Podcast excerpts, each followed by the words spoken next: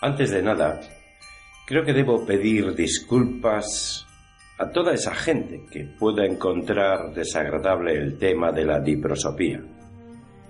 Para que no sepa qué significa esta palabra, le diré que es una rara malformación congénita que se da en individuos haciendo que se desarrollen partes extra de la cara durante la gestación fetal. Me explico. Desarrollar dos narices, tres ojos, un labio extra, cosas así. Por eso pedí disculpas anteriormente. Hay gente que es especialmente sensible con estos temas. Y aunque esto es un podcast y no se enseña visualmente nada, la imaginación es libre. La introducción que sigue a esta explicación no va de gore, casquería ni nada desagradable como para querer saltar a la siguiente sección. Pero es cierto que en el propio relato es fundamental comentar que su protagonista padeció una singular diprosopía.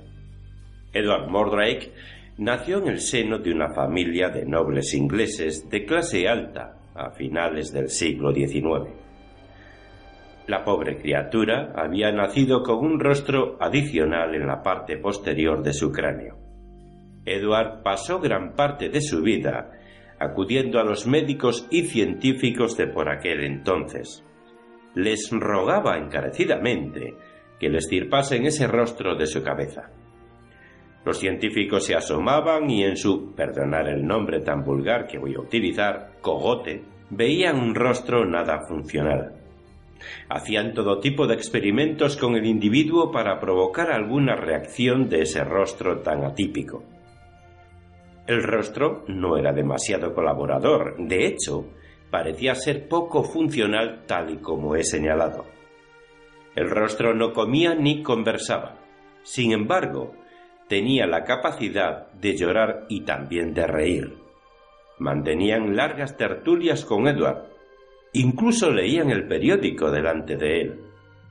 Es curioso que, ante una noticia trágica, un asesinato o un crimen violento, el rostro reflejaba una sonrisa leve, como si intentase disimularlo. Y cuando leía noticias del tipo inauguración de una nueva fábrica o algún noble importante que fuese a concebir un hijo, el rostro parecía como si frunciese el ceño. Extraño, ¿verdad? Tras años y años de pruebas, ensayos, experimentos y tribulaciones, finalmente llegaron a la conclusión de que no podían extirpar el rostro de la parte posterior de su cráneo. Porque los avances que había en medicina no permitían realizar ese tipo de intervenciones, ya que Edward moriría en el proceso. Con esas premisas, tan poco alentadoras, Edward sabía que no se libraría de su huésped por métodos legítimos. Pero siguió rogando a los médicos que lo intentasen a costa de sacrificar su vida. Obviamente ningún médico quiso hacerse cargo debido al juramento hipocrático que dicta su profesión. En confianza, uno de sus criados le preguntó por qué quería librarse de ese otro rostro con tanto ahínco. Eduard le respondió que ya no podía más. Ese rostro era diabólico. Le susurraba cosas horribles, cosas tan terriblemente espantosas, que sólo se oían en el infierno. Le oía en su cabeza, oía sus pensamientos mezclándose con los suyos, y eso le hacía experimentar tal agonía que terminaba sucumbiendo a sus deseos. Ese rostro le obligaba a salir de la cama en plena noche y vestirse. Le hacía ponerse una capa para ocultar su cabeza e ir directamente hacia los muelles. Muchas noches se adentraba en los peores barrios de su ciudad buscando mendigos, prostitutas y gente indeseable. Gente que haría lo que fuese por un par de chelines. Algo de lo que Edward no escaseaba precisamente. Como estaréis imaginando, esas personas acababan muertas y sus cadáveres eran encontrados al día siguiente flotando en las aguas del río. Todos los cuerpos presentaban un profundo corte en la parte occipital del cráneo, como si alguien muy inexperto en anatomía hubiese abierto la cabeza de esos pobres desgraciados para ver lo que había dentro. El criado de Edward miraba a su patrón con una expresión de terror definida por su boca entreabierta y sus ojos inmóviles, como platos y sin parpadear. El señor Mordrake ladeó su cabeza y miró debajo de la mesa. Había un extraño hedor que emanaba del lugar donde estaban sentados. Su empleado se había orinado encima. Comprendo tu reacción, mi fiel Charles, dijo a su criado, pero no debes temerme. Ya no. Seguidamente se levantó y le dio la espalda. Charles vio cómo éste subía los peldaños de la escalera uno tras otro, mientras el rostro inerte cobraba vida por momentos, adoptando una expresión de enfado grotesca. Pero solo Edward hablaba en voz alta. Entre lágrimas y sollozos decía cosas como Ya no puedo más, no te dejaré hacer más daño a nadie, ya no podrás seguir torturándome. Mientras la voz se atenuaba en la distancia de las habitaciones. Edward Mordrake se suicidó en 1910 a los 23 años de edad.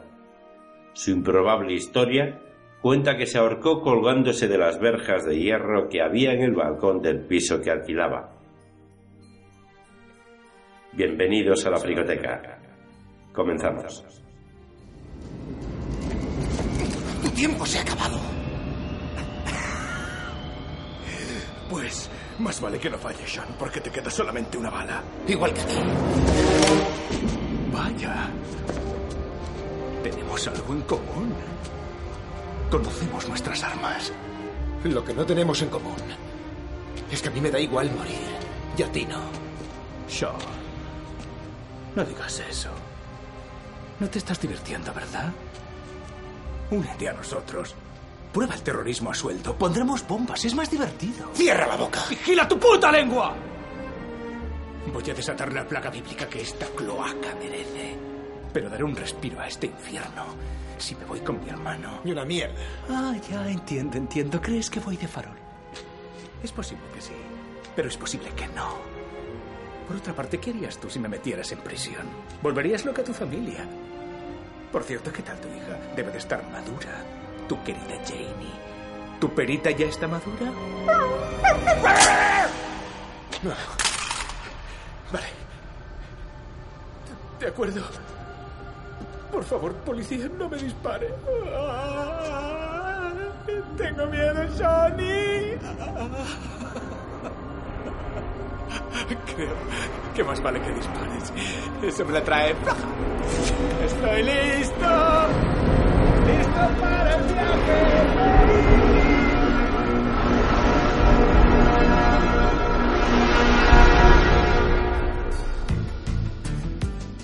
Hola de nuevo, estimados oyentes de Internet, queridísimos fricototes y seguidores del podcast. Es para mí un enorme privilegio daros la bienvenida a un nuevo capítulo, episodio, programa o como queráis llamarlo, en que nosotros cogemos una película y pasamos los minutos pues hablando de ella. Ya para aprovechar la ocasión de la tertulia recurrimos a nuestro recuerdo cinéfilo y escogemos películas que en su día nos llamaron la atención por encima de otras.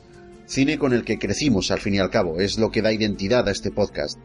Esa particular forma de elegir eh, nuestras películas obligadas. Vamos a hacerlo debido y vamos a activar nuestra alarma de spoilers. Y ahora sí, prepárate porque comenzamos con el programa número 60 de La Fricoteca. Yo cuento además con la enorme suerte de tener un colega afín a mi criterio en cuanto a cine se refiere. Y eso hay que aprovecharlo porque es un lujo que no tiene todo el mundo y que me brinda, por suerte, muchas ocasiones para organizar una buena tertulia sobre mi pasión. Por supuesto ya sabéis que me refiero a un hombre que puede estar horas comiendo una perita. El señor Lord Luis Incisus. ¡Qué guapo está él! ¡Genial! Muy buenas tardes, Iñaki, y muy buenas tardes y calurosas a todos nuestros queridos y estimados frigototes. Pues sí, efectivamente, puedo estar horas y horas comiendo una perita, sobre todo si está en dulce. Hombre, es lo suyo, es lo suyo. Puedo estar horas comiendo una perita.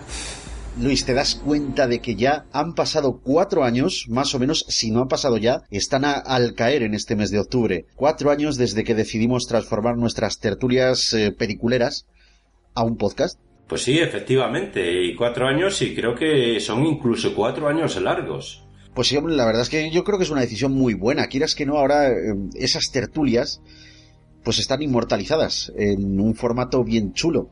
Bueno, en MP3, pero lo que quiero eh, decir, lo que quiero hacer recapitular ahora mismito es que en estos cuatro años que llevamos, fíjate que ha sido una... No se puede decir que haya sido una montaña rusa, pero sí que ha habido altibajos considerables. ¿Tú te arrepientes de algo de esto? Para nada, en absoluto. Yo creo que desde el momento en que me lo propusiste, además creo que no tardé ni cinco segundos en decirte vamos para allá. Eh, porque me pareció fantástica la idea y como todo proyecto, yo creo que pues que tiene que haber altibajos y tiene que haber errores para poder solventarlos, para poder corregirlos y poder mejorar. ¿Recuerdas todas aquellas eh, aquellos comentarios, oye, que no se os escucha, que se escucha eco, que tal.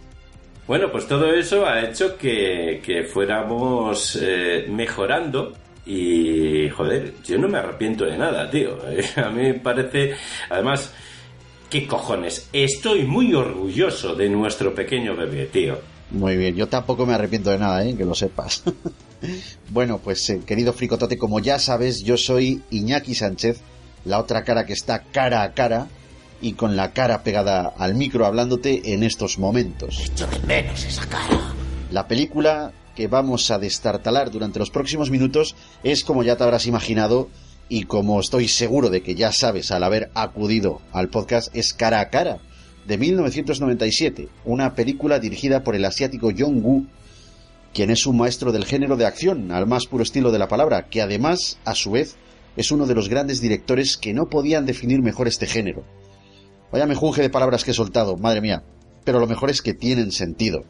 Hoy es una ocasión especial y ya sé que esto no es la primera vez que lo digo, sé de sobra que yo siempre digo, sí, hoy es eh, un programa especial, hoy es un día especial, pero esta vez debes creerme, es, eh, es especial. ¿Por qué? Dirás, pues no es sencillo de explicar y quizá ni siquiera vosotros, los oyentes, eh, los que sois habituales, quizá no os hayáis percatado o no seáis conscientes del cachondeo que Luis y yo nos traemos con uno de los protagonistas de la película. Si bien es cierto e innegable que existe un chiste interno entre nosotros, no sabemos hasta qué punto lo hemos podido transmitir a la audiencia, pero me temo que precisamente hoy va a quedar muy patente, más que de costumbre. Por eso este programa es especial, por eso y más cosas, por supuesto, pero intentaremos, en medida de lo posible, mantener las formas y respetar ese formato que damos al programa, aunque por mi parte, Luis, no prometo nada, tan solo que haré el esfuerzo de contenerme para que no salgan muchas tomas falsas. No, no, sí. Creo que lo mejor antes de recordar los intríngulis de la película es saber lo que va a llegar a nuestros hogares en este mes de octubre. Lanzamientos en formato doméstico.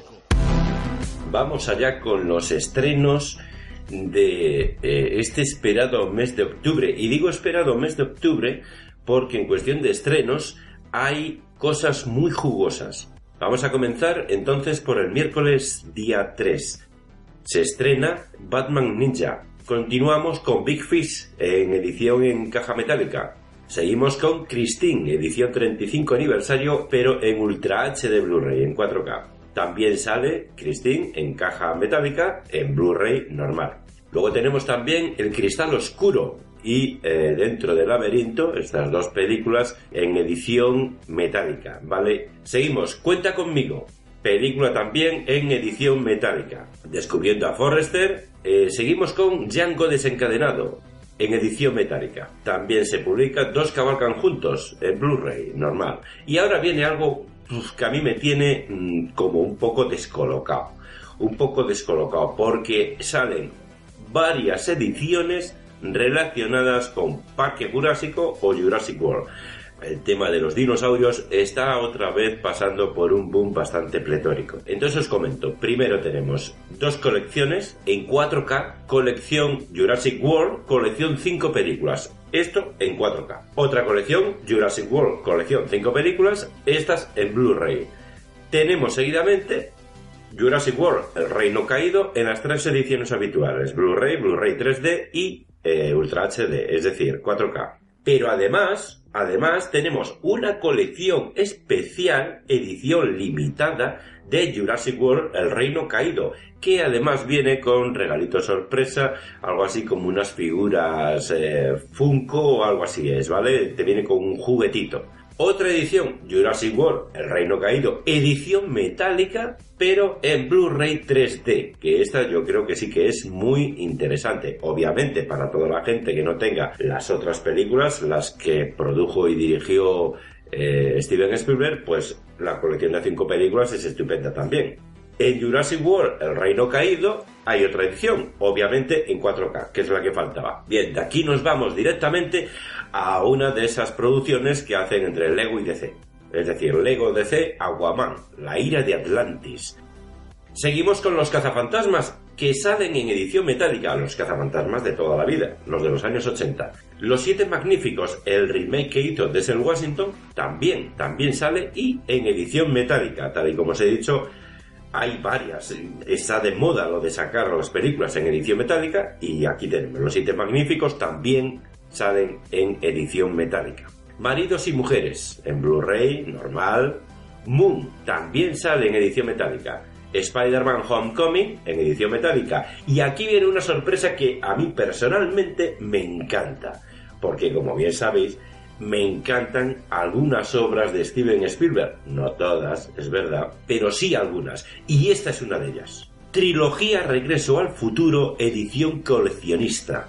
De verdad, vale una pasta, pero merece la pena cada euro que se gaste en esta colección. De hecho, yo la voy a comprar. Eh, seguimos con un cadáver a los postres. Vampiros de John Carpenter, también en Blu-ray. Y ahora sale aquí la, eh, bueno, la primera trilogía que se hizo de los X-Men. Las tres películas, X-Men, X-Men 2, X-Men, La Decisión Final, salen en 4K. Algo que me parece bastante interesante. Bien, ya por fin pasamos al jueves 4. Si el miércoles 3 estaba pletórico de estrenos, el jueves 4 no. El jueves 4 tenemos Conocimiento Carnal en Blu-ray, Las Cosas de la Vida y Lo Importante es Amar. El miércoles 10 se estrena Qué guapa soy. También salen eh, las tres películas, las tres primeras películas de A Todo Gas, A Todo Gas, A Todo Gas 2 y eh, A Todo Gas Tokyo Race. Las tres en 4K. Disobedience, Hansel y Gretel, Cazadores de Brujas, en 4K. Salen también una colección, en la colección Kung Fu Panda. La historia completa, así se titula. Bien, en esta, en esta colección vienen las tres películas, las tres películas de Kung Fu Panda. Seguimos con La muerte de Superman, un Blu-ray eh, de animación en el cual, pues bueno, os podéis imaginar de qué va esto. La muerte de Superman en Blu-ray. Otro Blu-ray interesante para los más peques de la casa y para los no tan peques, Los pingüinos de Madagascar. Madagascar la historia completa también sale en Blu-ray. Eh, ya sabéis, las tres películas de animación de estos animalitos tan simpáticos. Mark Fate, El Informante, una película eh, protagonizada por Liam Neeson.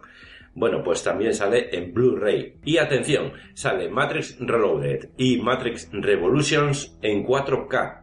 También las tres películas de Men in Black salen en 4K, se estrenan en 4K. Luego tenemos un, eh, un, pack interesante, bueno, interesante para toda aquella gente que le gusta el cine de terror, suspense, sustos, bueno, en fin, todo este tipo de cosas. Pack Conjuring, Annabelle 1 y 2, más Expediente Warren 1 y 2. Luego sale un pack de estos interesantísimos, pues para aquellos que les gusten los musicales, porque se estrena Gris, Gris 2 y Gris Lead las tres películas dentro de una misma dentro de una misma caja, ¿vale?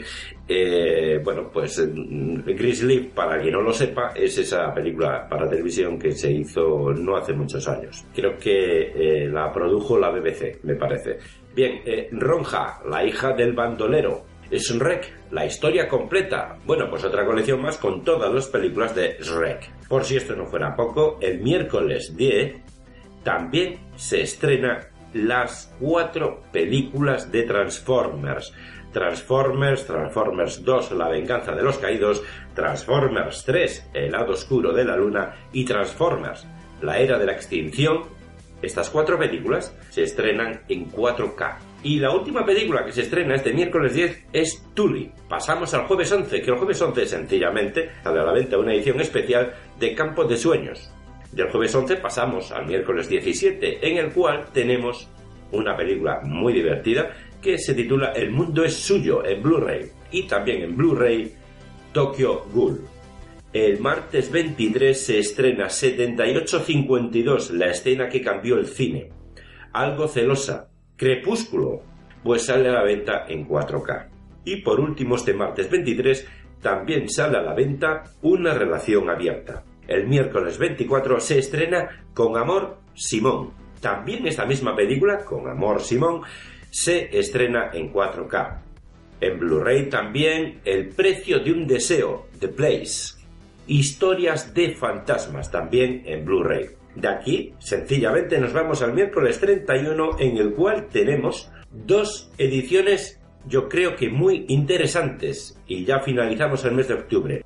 2001 Odisea en el espacio en Ultra HD Blu-ray y por último se estrena Tomb Raider en Blu-ray 3D, que esto creo que es muy, muy interesante.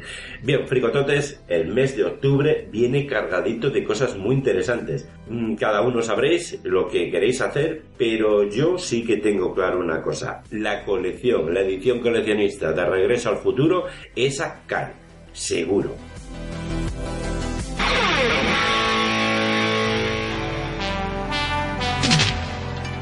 ¿Que qué es una película obligada?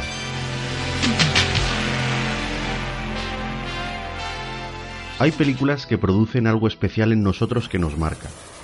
Esas películas que tienen un lugar especial en nuestro corazón, arraigan en nuestro cerebro y al terminar de verlas sentimos que ha sido toda una experiencia, cuando representan algo más para nosotros que unos minutos de entretenimiento, cuando traspasan ese umbral y nos estremecen, nos hacen recordarlas con especial cariño, precisamente por emocionarnos u ofrecernos un espectáculo que nos toca el alma. Esas películas que traspasaron la pantalla y se grabaron en nuestro recuerdo, eso, querido amigo, son, películas, obligadas.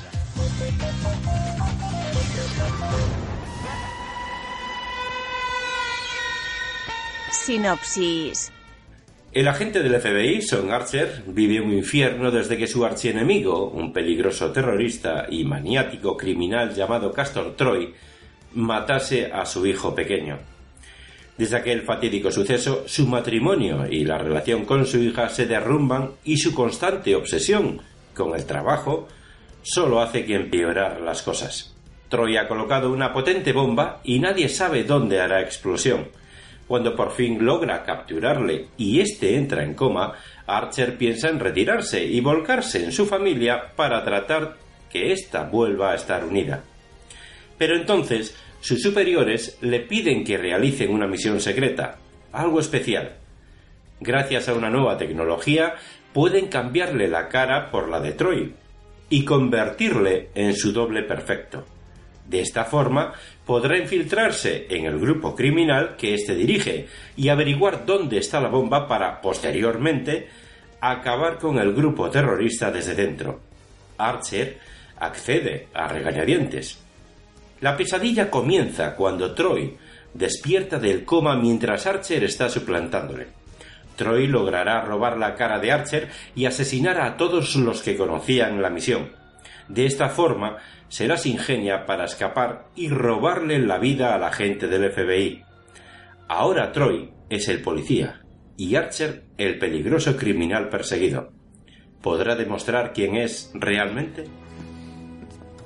¿Qué tal si pudieras entrar en la prisión Erewhon y abrazar con cariño a tu hermano Pollux, siendo Castor Troy? No tengo ni la menor idea de qué estás hablando. Permítame. Malcolm Walsh. Dirijo la unidad de bioidentidad. Ya sé quién es. Pero no lo que puedo hacer. Alteraciones físicas, cambios de tamaño. El doctor Walsh puede alterar el aspecto, incluso la voz de un testigo del gobierno. Lo que estamos sugiriendo para usted no es un trasplante permanente, sino un cambio temporal. El grupo sanguíneo no coincidirá, pero Pollux no lo sabrá, y la diferencia de altura es insignificante. Utilizaremos el bisturí de láser para la línea del cabello y microimplantes para el vello. Realizaremos una abdominoplastia para eliminar esos michelines. Pero todo eso es la parte fácil. Aquí está la auténtica ciencia. Esto es un molde morfogenético de última tecnología. El interior está modelado sobre su cráneo. El exterior es exacto al de Troy. Encajaremos su rostro encima. No una réplica, sino el auténtico. Luego conectamos los músculos, los conductos lacrimales y los nervios. Así que quiere coger su cara y la Es mía un y- préstamo. El proceso es totalmente reversible. ¿De verdad crees que voy a hacer eso? No, no, No hay nadie más. Sean. no. Tú has vivido y respirado a Castor Troy durante años. Haré cantar a su gente, eso es lo que haré. Y si no lo logras, la bomba estallará. Y Castor Troy habrá vencido. Oh, Dios. ¿Qué me estás pidiendo? Bien, veamos. Me estás pidiendo que infrinja la ley, que arriesgue mi cuello y además me pides que se lo oculte a todas las personas que me quieren y confían en mí. De acuerdo.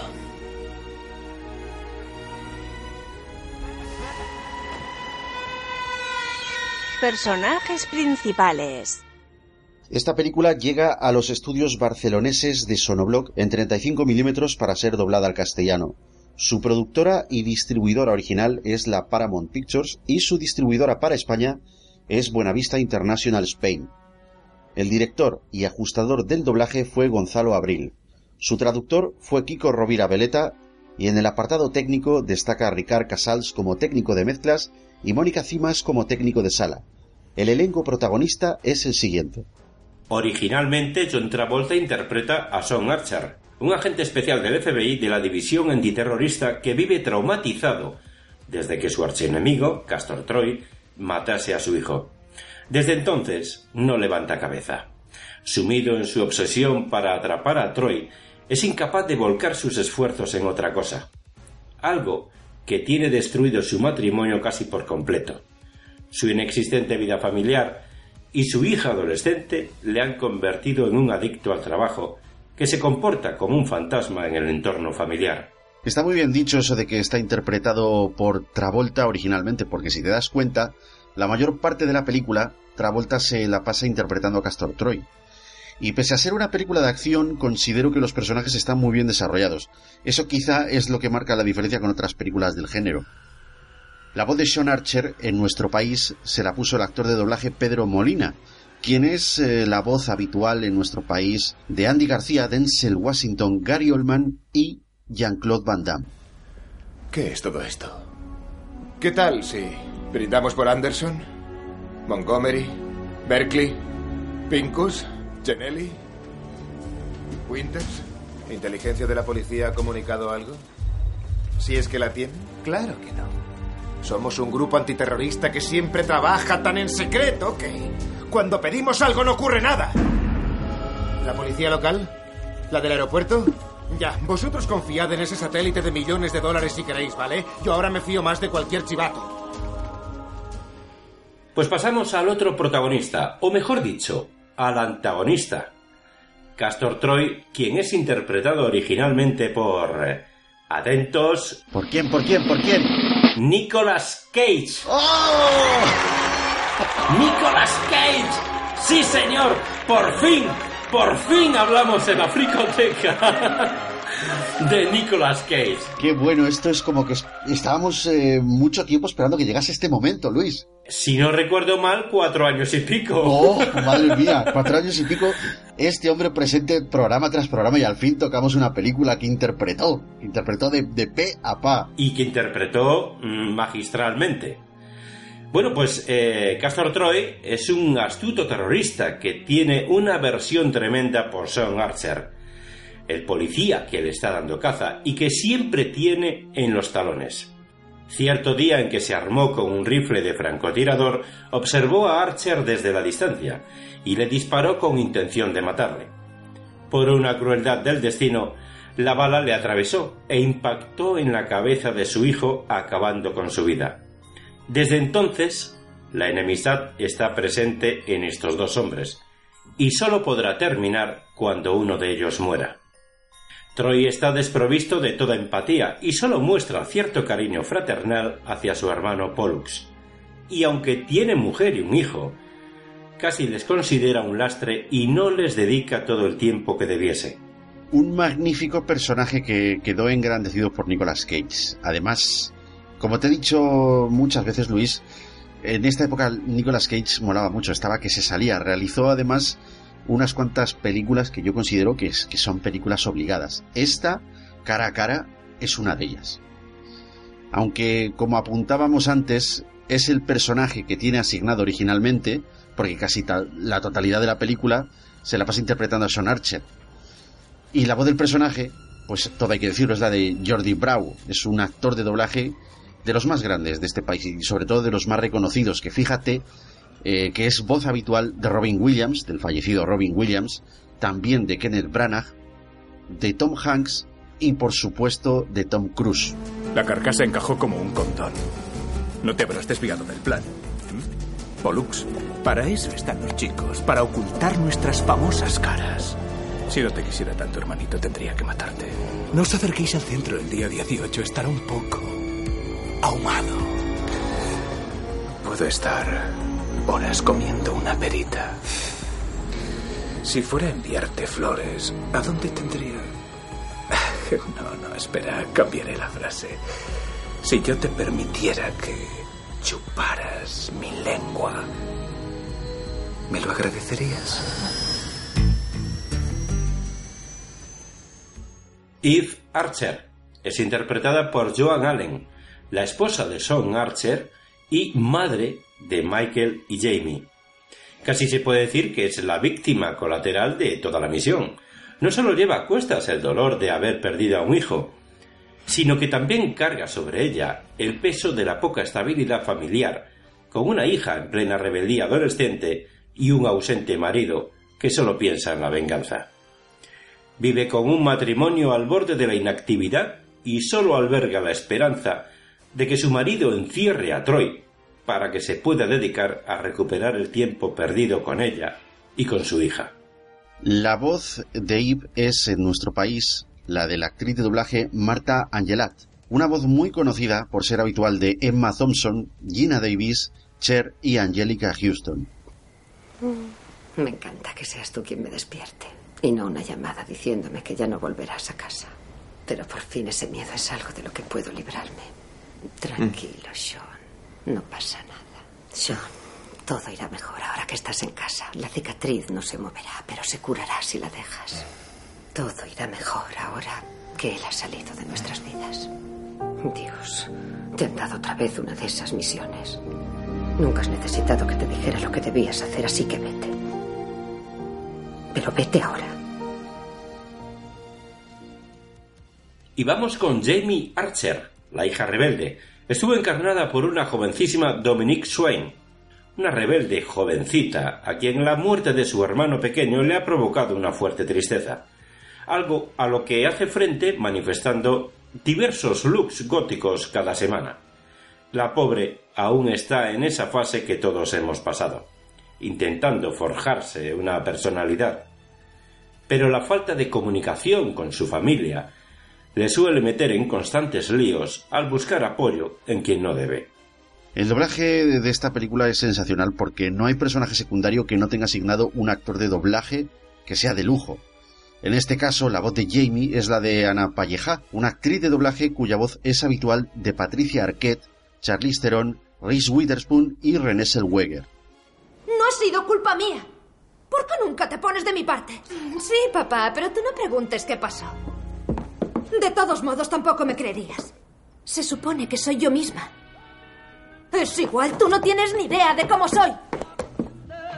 Recibí tu email, Carl. El poema era bastante retorcido. Un momento. Te llamaré después. Estás invadiendo mi espacio. ¿Janie? Clara se los olvidó. ¿Y tú desde cuándo fumas? Vamos con el hermano sociópata Pollux Troy. Fue interpretado por Alessandro Nivola, el hermano pequeño de Castor Troy y cómplice de sus fechorías.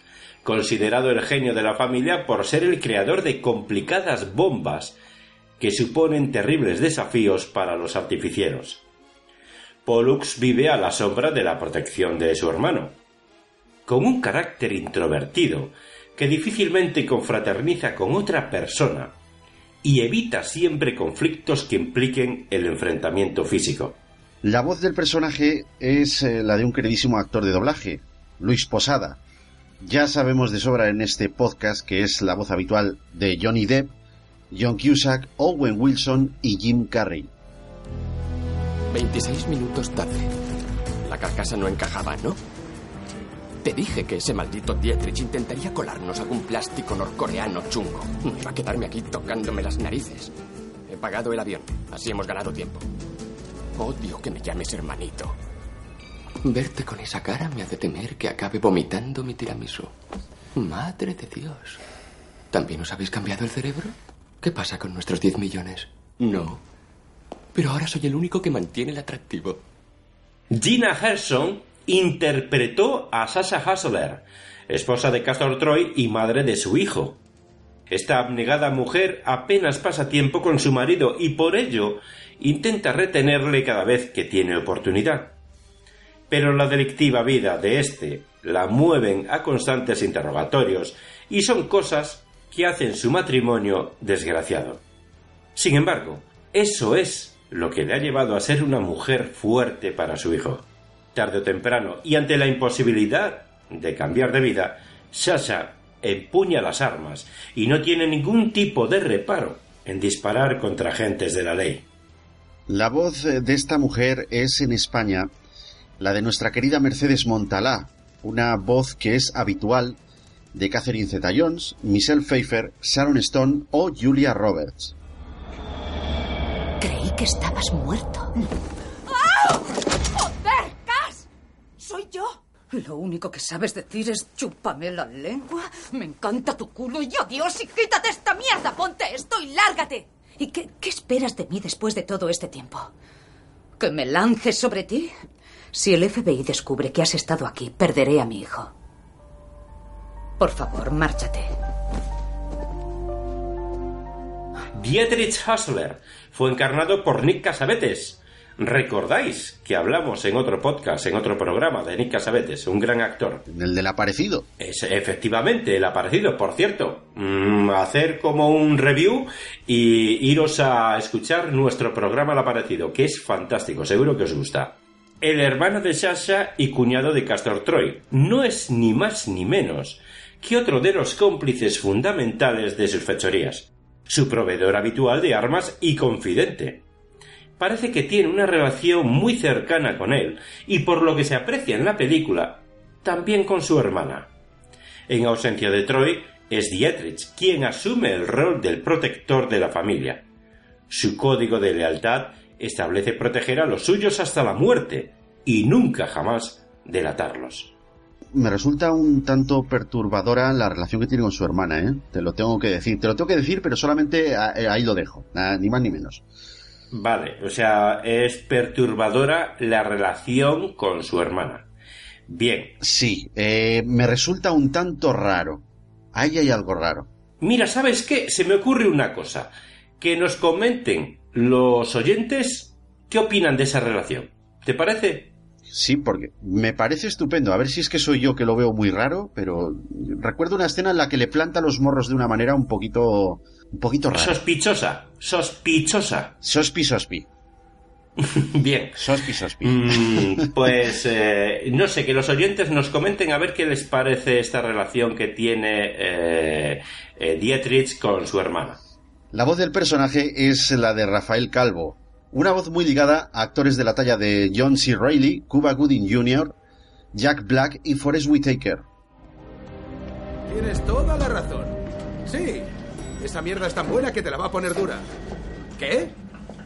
¿Cheryl? Es una embustera. ¡El maldito Castor Troy! Tío, qué susto me has dado, cabrón. No debí venderte esas bombas, pero no sé decir que no a un amigo. ¿Qué te pasa? No sé, estás como neurado. Anda, ven a relajarte. Vamos allá. Quitarle la cara. Se acabaron las drogas para ese tío. Robert Wisdom se metió en el papel de Tito Biondi, compañero y buen amigo de Sean Archer. Es de las pocas personas que están al tanto de su misión y se puede apreciar en los pocos minutos que le tenemos en pantalla que es de esos compañeros siempre dispuestos a ayudar tanto en lo profesional como en lo personal. La voz de este personaje es la de Alfonso Vallés, un actor de doblaje que habitualmente presta su voz y talento a actores como Vinnie Jones, Nick Chinlund, Ed O'Neill o Jimon Hunsu. Sean, ya no lo veo tan claro. Es una misión suicida. Esa es la parte que más me asusta. Tienes dos días para hacer que Pollux hable. Tanto si lo consigues como si no, Miller irá a sacarte. ¿Entendido? ¿Qué te pasa? Mejor. Vamos. La doctora Hollis Miller fue encarnada por Cissy H. Ponder. Estas iniciales corresponden a Carol Cristina Hilaria. Este personaje es una servicial agente de operaciones especiales que hace las funciones de coordinadora en la misión especial de suplantación de identidad entre Sean Archer y Castor Troy. Ella ya está al tanto de todos los recursos humanos y técnicos que pondrá en marcha para llevar a cabo en el operativo. Su carácter frío y recio son señales identificativas del personaje. Su voz para esta película no es otra que la de Julia Gallego, una importante actriz de doblaje en el panorama nacional. Celia Imrie, Mia Farrow, Imalda Stanton y Rosie O'Donnell son algunas de las actrices que han tenido el privilegio de ser interpretadas por ella. Deberías buscarlo. Estaba entre los restos del avión. Lo han encontrado en el maletín de Pollux Troy. La explosión sería terrible. Luego, dependiendo de los vientos predominantes, la lluvia radiactiva sería un poquito peor que el síndrome de la guerra del Golfo. Fiore Colm encarna un personaje menor pero muy importante en la trama, el doctor Malcolm Walsh, quien es la máxima autoridad en medicina de los laboratorios secretos del FBI. Su equipamiento y alta cualificación entre su personal hacen que sean capaces de cosas imposibles. Regeneración celular, cambios de tamaño, fabricación anatómica de partes del cuerpo, etc. Su misión será la de llevar a cabo una intervención por la cual el verdadero rostro de Castor Troy se implante en la cara de Sean Archer, con el fin de simular ser el auténtico Castor Troy. La voz del personaje es la de Gonzalo Abril, un actor de doblaje relacionado en nuestro país con las voces de Steve Coogan, Kevin Pollack y John Diel. Usted conoce a este paciente. A su amigo Loomis le hemos construido una oreja entera a partir de la nada. Lo que estamos sugiriendo para usted no es un trasplante permanente como ese, sino un cambio temporal. Venga. Con los nuevos antiinflamatorios cicatriza en apenas unos días. He implantado un microchip en su laringe. Es fantástico, pero muy delicado. Una opresión, un golpe brusco o un estornudo violento podrían desplazarlo. Repita lo que oiga. Y por último tenemos a Harv Fresnel, que interpretó a Víctor Lázaro, el jefe de Sean Archer, pero no es eh, solamente el inmediatamente superior en el escalofón jerárquico. También es un hombre que siente un profundo aprecio y respeto por Sean y su familia, alguien que les ha acompañado en su dolor en los peores momentos y también el mentor del propio Sean Archer, pero también es quien le aprieta las tuercas cuando tiene que hacerlo. La voz de este personaje es la del veterano actor de doblaje ya fallecido, Antonio Gómez de Vicente, una importante voz en el oficio que puso su genial talento en multitud de ocasiones a Desmond Llewellyn, Richard Byers, David Odgen Steers y George Takei. ¿Algún progreso? Ah, olvídalo, ya tienes a Castor, vete a casa. No evacuaremos la ciudad porque tengas una intuición. Somos amigos, así que te lo diré cara a cara. Me da igual que seas el hombre del año de la revista Time. Después del baño de sangre de anoche acabaré con tu guerra antiterrorista. No sé de dónde sacas tu información, pero no es de los agentes de campo. A veces creo que sabes demasiado. Washington está preocupado. Justicia quiere una vista oral. Les preocupa la legalidad de tus tácticas de Gestapo. Y francamente a mí también.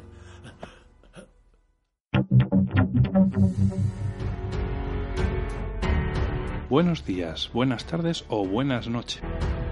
El próximo 20 y 21 de octubre, la Unión Podcastera realizará su primer maratón en directo. Estaremos emitiendo ininterrumpidamente desde el sábado a las 3 de la tarde hora española hasta las 3 de la tarde del día siguiente. Podcasters de distintos países de habla hispana se darán cita en este evento. Se hablará de podcasting pero también de muchos otros temas que serán de tu interés. Únete a las redes sociales de la Unión Podcastera para no perderte ni un solo detalle. Nos encontrarás en Twitter como arroba Unión Podcastera y en Telegram como arroba Unión Pod. Te esperamos.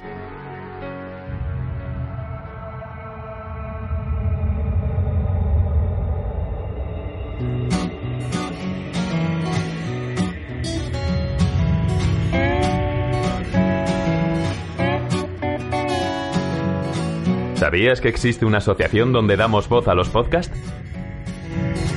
La Asociación Podcast nace con el propósito de aunar intereses relacionados con el podcasting, ofreciendo formación, soporte y una mesa de debate sobre el podcasting, no solo en España, sino también en toda Hispanoamérica. Entre nuestros proyectos destacan nuestro libro colaborativo, la organización de diferentes eventos relacionados con el podcasting como las jornadas de podcasting, los premios de la Asociación Podcast y Radio Podcastellano. Para formar parte de la comunidad, recibir información de eventos y estar al tanto de lo que ocurre, solo tienes que entrar en asociacionpodcast.es y hacerte socio simpatizante. Ahora es tu oportunidad de formar parte de esta gran comunidad. asociacionpodcast.es. Si lo prefieres, puedes escribirnos a info@asociacionpodcast.es y responderemos todas tus dudas. También puedes seguirnos en Twitter con el usuario asociapodcast. Ya seas podcaster u oyente, súbete al podcasting.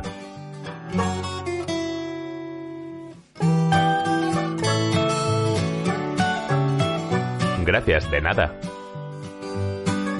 Súbete al podcasting.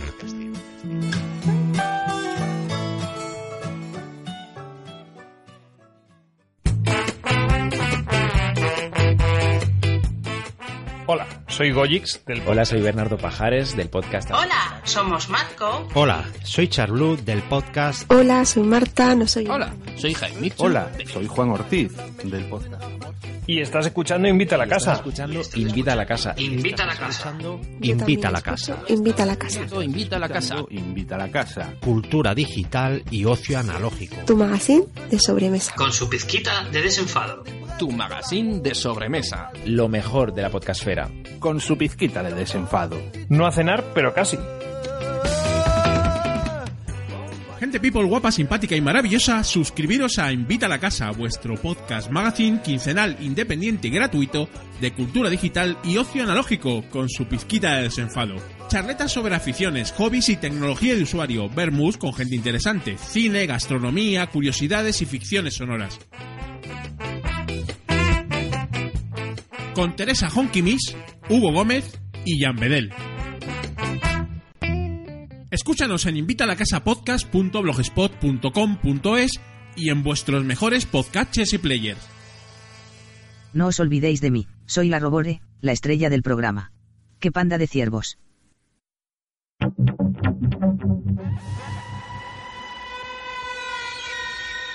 Curiosidades. Arrancamos la sección de las curiosidades con cifras. Cara a cara se rodó en apenas 105 días y costó 80 millones de dólares. Recaudó un total de 245.676.146 dólares, así que podemos decir que salió muy rentable. Se estrenó el 24 de septiembre del 97 en los Estados Unidos y en España el 27 de junio. Sí, habéis oído bien. Se estrenó antes en España que en Estados Unidos. Esto no es muy habitual, pero aquí sucedió. Y la verdad es que fue un rotundo éxito de taquilla, colocándose como una de las cotas más altas del cine de acción de los 90. De hecho, es considerada como una de las películas de acción más original de la década. Ganadora de tres premios Júpiter en 1997, un premio de los Sweden Fantastic Film Festival, también del 97.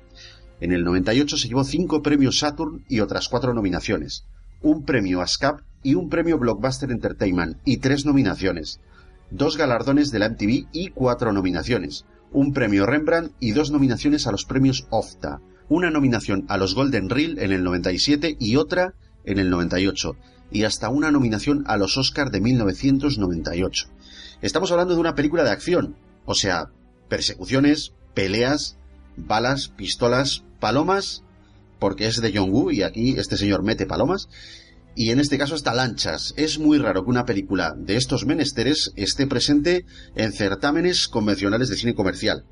Por eso tienen sus propios festivales. Sin embargo, cara a cara, eh, repercutió incluso en los Oscars. Es un bocapunte ese que has hecho, el de las palomas, porque de hecho en, en- en- en varias de las películas que hizo estando en Hong Kong eh, hay palomas. O sea, es, es un identificativo de John Woo. Pero si es que también en las que hizo en Estados Unidos, este tío no sé qué tiene con las palomas. Y no, no, yo creo que cuando empieza una nueva producción le dice al ayudante de producción, al ayudante de Trae dirección, palomas, trae palomas. No, pero es que hacen falta, es que, hace- es que hacen falta bridas. Bueno, tú trae las palomas y ya luego vas a comprar bridas. trae la paloma que ya nos ocuparemos de las bridas. Habla con los carpinteros que te den bridas, tío. No me jodas. Las palomas tienen que estar aquí. Y alpiste, compra mucho alpiste. Que si no se nos van. ¿A qué? Al piste. Los hermanos Troy son Castor y Pollux. En la mitología griega, Castor y Pollux eran los hermanos de Helena de Troya, y se decía de ellos que eran inseparables. En la mitología era Castor, el hermano que muere, quedando Pollux desconsolado. En la película sucede al revés. Quien muere es Pollux y Castor queda profundamente abatido. Cuando los hermanos están en plena huida por el aeródromo, se puede ver que el volante del avión que pretenden usar para escapar tiene grabadas las letras JW en el volante del timón. Esto es referencia al director, John Woo. El director fue quien quiso que los roles protagonistas fuesen interpretados por John Travolta y Nicolas Cage. Tuvo varias discusiones al respecto con la productora y argumentaba que necesitaba a dos buenos actores que interpretasen bien a sus personajes. La productora estaba en negociaciones para pretender que Arnold Schwarzenegger y Sylvester Stallone protagonizasen la película. Ellos concebían la obra como un refrito comercial de persecuciones y balas al más puro estilo de las típicas películas de acción. Sin embargo, el director quería otorgarles más profundidad a los personajes. En un primer momento, Nicolas Cage rechazó el papel, alegando que no quería interpretar al villano, pero al ver que la mayor parte de la película se la pasaría interpretando al héroe, rectificó esa decisión y firmó rápidamente. La cosa no acaba ahí porque el primer borrador del guion establecía el escenario en un Los Ángeles futurista. John Woo volvió a discutir con los directivos de la productora porque él quería ambientar los sucesos en el presente y dedicar recursos a la exploración de los elementos dramáticos y psicológicos de los personajes en vez de a la tecnología futurista y a los efectos especiales. Menos mal que se salió con la suya. Bueno, hay que decir que el guion original, o por lo menos el primer borrador, fue escrito en 1990. Las primeras manos por donde pasó este manuscrito fueron las de Michael Douglas, por medio del productor Joel Silver. Este se frotaba las manos cuando le decían que probablemente la protagonizaría junto a Harrison Ford. Todos sabemos que no fue así. La diferencia de egos a la hora de la verdad hizo que no se llegase a ningún acuerdo, ni por parte de la productora ni de Silver, y mucho menos entre Michael Douglas y Harrison Ford. Esto es una curiosa casualidad. Resulta que en la película participan Nicolas Cage y eh, en otro rol totalmente secundario, un entonces poco conocido Thomas Jane. Ambos resulta que estuvieron casados y posteriormente divorciados de la actriz Patricia Arquette. Por cierto, ¿sabes quién rechazó el papel de Pollux Troy?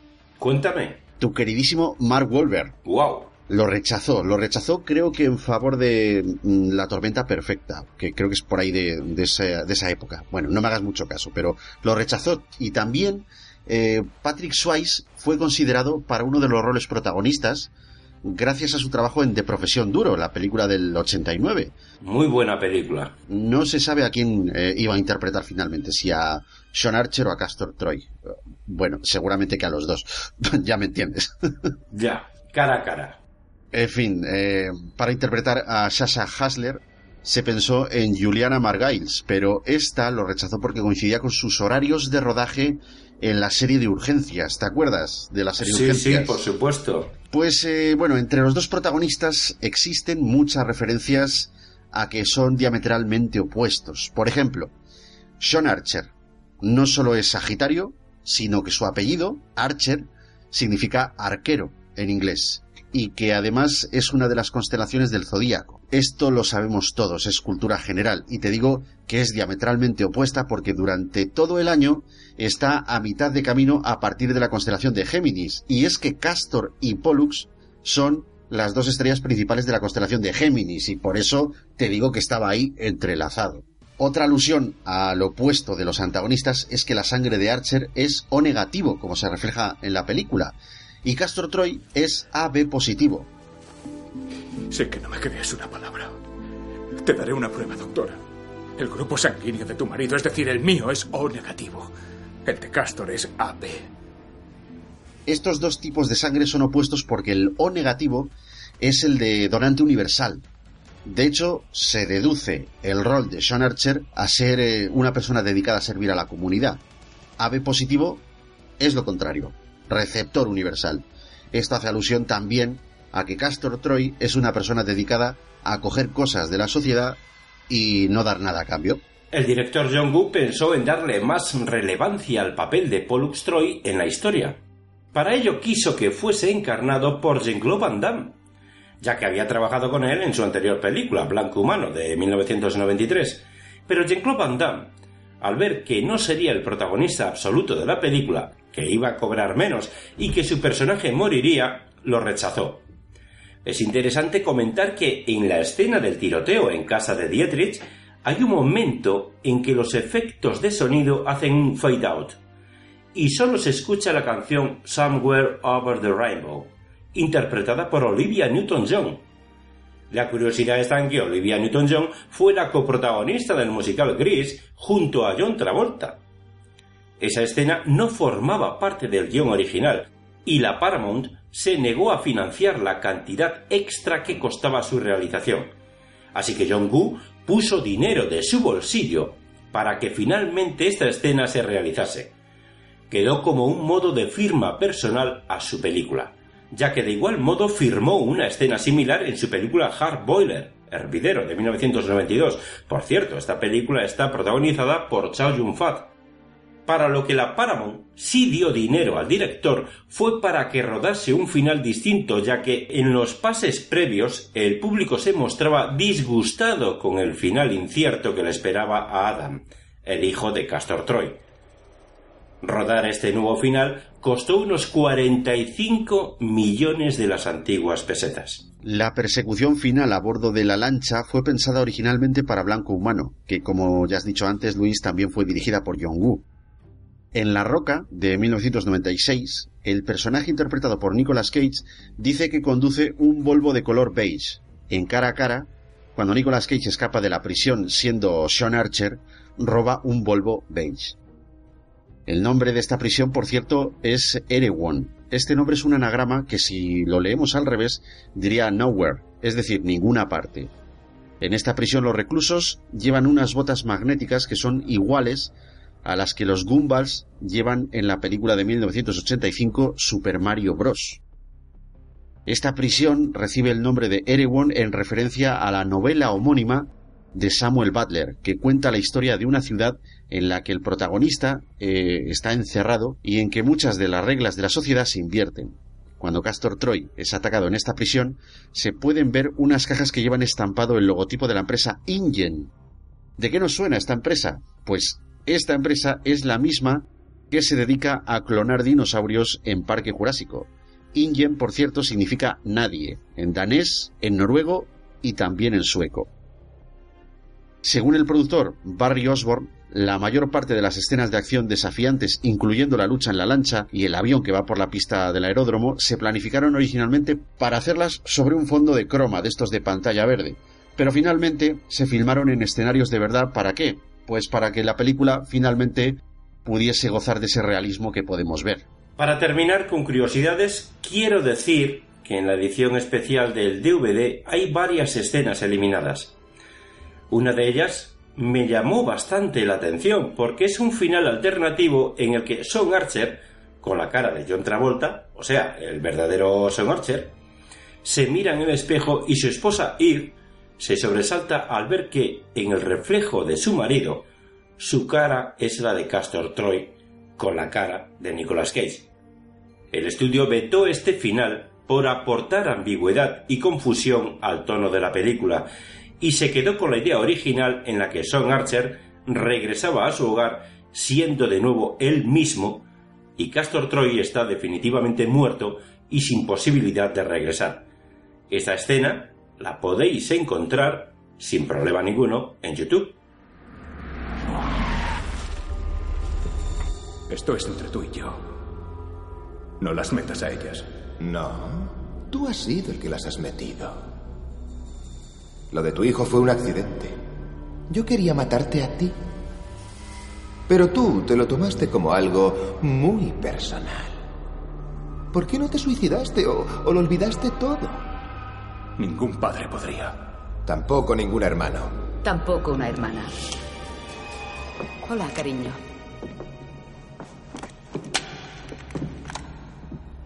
Sasha, ¿se puede saber qué coño haces tú aquí? No quería perderme la fiesta. ¿Estás bien, cariño? Sí, gracias. Sasha, cariño. Yo soy Castor y él es Archer. Y yo estoy aburrida. Tira esa jodida arma. Mejor tiradlas vosotros.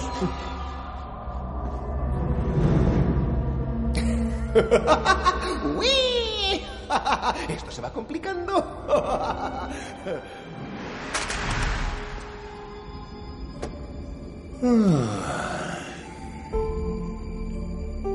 He de reconocer que no sé qué es lo que más detesto.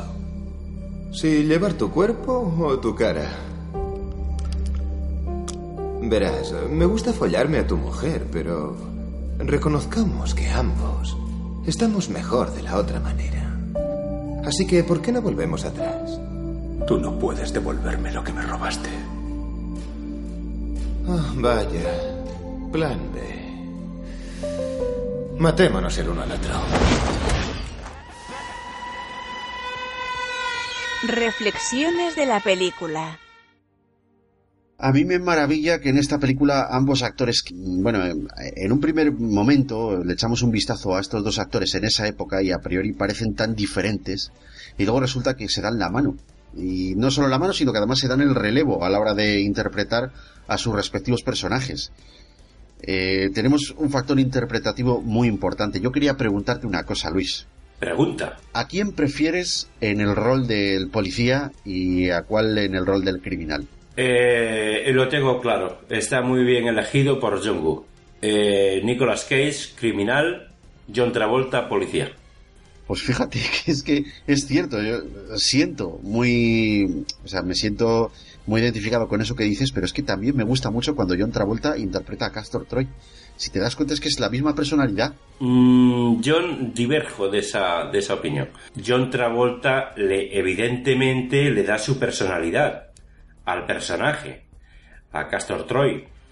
Pero, chico, cuando lo interpreta Nicolas Cage, eso tiene otra magia, tío. O sea, eso es impresionante. Bueno, pues entonces dime qué es lo mejor, Luis. Lo mejor de la película, dos cosas muy importantes. Nicolas Cage y John Woo. John Woo se enfrentó a los poderosos, a los de la pasta, hizo lo que quería hacer, incluso poniendo pasta de su bolsillo, porque es de estos directores que yo sé cómo lo quiero y así lo quiero. Punto. No metes la pasta, no pasa nada, la tengo yo. Y por otra parte, la interpretación de Nicolas Cage, tío, a mí me dejó. Bueno, no solamente me dejó, me deja. O sea, esta película cada vez que la veo, por cierto, es de estas que he visto varias veces, me deja siempre sin palabras. La interpretación de Nicolas Cage aquí es abrumadora. Se come la cámara toda para él, toda la cámara para él. Como si no existiera más gente ahí. Para mí son las dos mejores cosas. Por supuesto, hay un guion espectacular, tío. La verdad es que la idea es muy original, teniendo en cuenta el género del que estamos hablando, películas de acción. Y hay que tener en cuenta otra cosa también, ¿eh? En los años que se hizo, ¿eh? Pues mira, Luis, para mí lo mejor es Castor Troy. Pero a mí, a diferencia eh, de ti, pues ya me da igual qui- quien lo interprete. Bueno, me da igual no. Es decir, que me da igual siempre y cuando sea o Nicolas Cage o John Travolta. Me da igual. Me parece un villano muy divertido. La verdad es que tiene unas frases eh, muy chocantes y en el fondo es un cachondo. Es aquello que decimos tú y yo, una personalidad arrolladora. De hecho, Castor Troy está en nuestra lista de villanos precisamente por eso, por su peculiar forma de ser. Desde luego me lo paso genial viendo cara a cara y es por el personaje de Castor Troy. Y ahora sí, dime, ¿qué es lo peor? ¿Qué es lo peor?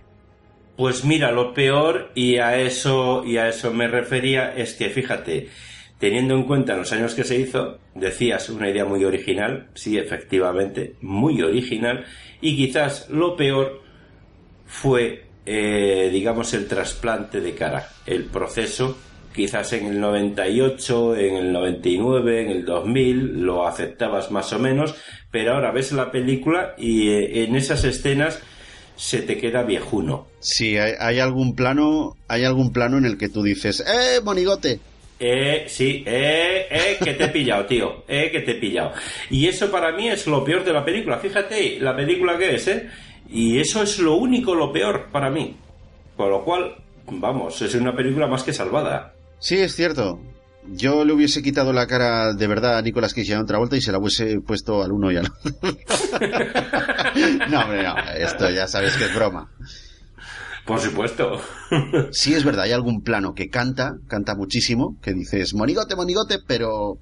Pero bueno, yo son detalles que paso por alto. Sin embargo, yo sí que veo como, como lo peor de esta película, en que hay veces que el tono de la película me parece innecesariamente lento, o que la acción transcurre y tú no ves que, que evolucione. O sea, todo el proceso cuando está en prisión hasta que se fuga y tal. Bueno, luego esos momentos a cámara lenta con el coro eclesiástico de banda sonora. Yo reconozco que a veces me llegan a no aburrir, pero sí a parecer un poquito lentos. Y por supuesto, el rollo ese que se trae John con las palomas, que ya te lo he comentado, me resulta muy abrum- abrumador, pero en el mal sentido de la palabra. No lo sé, es, es como que aborrezco ese detalle. No me preguntes por qué, igual son cosas mías, pero yo es que veo las palomas y digo, ah, venga, por Dios, pero, pero esto que pinta aquí es que lo vi luego en Misión Imposible 2 y dije, bueno, pero, pero, pero ¿qué hacen aquí las palomas? Sí, no sé, no sé, me parece un poquito sin sentido. Vamos a ver, puede ser sin sentido o no, ¿vale? A ti te puede parecer sin sentido o no. Pero eh, Alfred Hitchcock aparecía por ahí haciendo cameos. Eh, nuestro querido Alejandro Amenábar también hace lo mismo. Bueno, pues en la firma eh, de John Woo son las palomas. Ya está, tío, tampoco vamos a sacar las cosas de contexto. No, oye, que, que simplemente es un detalle que a mí me saca un poquito. Además te digo una cosa, en Misión Imposible 2, por ejemplo, me parece muy poético. Además, en la escena en la que salen las palomas es, vamos, tiene una poesía abrumadora esa escena. Y aquí, pues hombre, yo creo que también, yo creo que tampoco descuadra mucho, ¿no? El tema de las palomas. Sabes que a mí me encanta John Woo, pero debo reconocer que en Misión Imposible 2 va a recibir palos. ¿Qué momentaco destacarías tú de cara a cara? Es una película de momentacos, tío. Es una película de momentacos, hay muchos. Yo me quedaría, pues fíjate, por ejemplo, con cuando se encuentra Castor Troy ya con, con la cara, ¿no? Con el cuerpo John Travolta y le dice, cuando se va la mujer, que se va al hospital, y le dice eso de odio ver que te marchas, pero cómo me gusta ver cómo te marchas. ¿Sabes? O sea, wow. Y odio ver que te marchas, pero adoro ver cómo te vas. Ostras. Sí, sí. es que tiene, tiene muchos, tiene. Este personaje está lleno de momentacos. Tú te das cuenta, Luis, eh, cualquier momento en que Castor Troy está en pantalla, y vuelvo a decirte lo mismo, me da igual Travolta o Cage. Yo sí tengo que escoger uno, sería eh, cuando está en el centro de convenciones de Los Ángeles, que está colocando la bomba al principio de la película. Pero me es muy gracioso porque va vestido de cura. Sí. Y empieza ahí a bailar, a hacer headbanging como si fuese un heavy metal. Y eso es un, es un momentaco. Me- me- es que es muy gracioso este personaje. Y a mí eso me pareció un, un momentaco. Muy bueno. Precisamente en ese momentaco que tú dices, es, es eso que te digo yo. Si ponemos a John Travolta desactivando y ponemos a Case activando, tío, Case es una puta pasada. o sea, es impresionante. Y cuéntame qué escena destacarías tú de esta película. Una escena que sea, bueno, si, si bien pueda ser tu favorita o, o una escena que te guste mucho. Mi, mi escena favorita, sin duda, cuando está en la casa del traficante, el que le había vendido las bombas a Troy, y está eh, mm, todo drogado, eh, que es Son Archer, en el cuerpo de, de, de Nicolas Cage, ¿no? Eh, está ahí todo drogado el tío, eh, se ha metido ahí un montón de mierda, ¿no? Y está frente al espejo y, y- y, o sea, la interpretación que hace ahí, tío, es, es bestial. O sea, es como, como todo ido, todo loco, ahí, eres tú, estoy yo, ¿sabes? El tío se vuelve ahí Tomahara.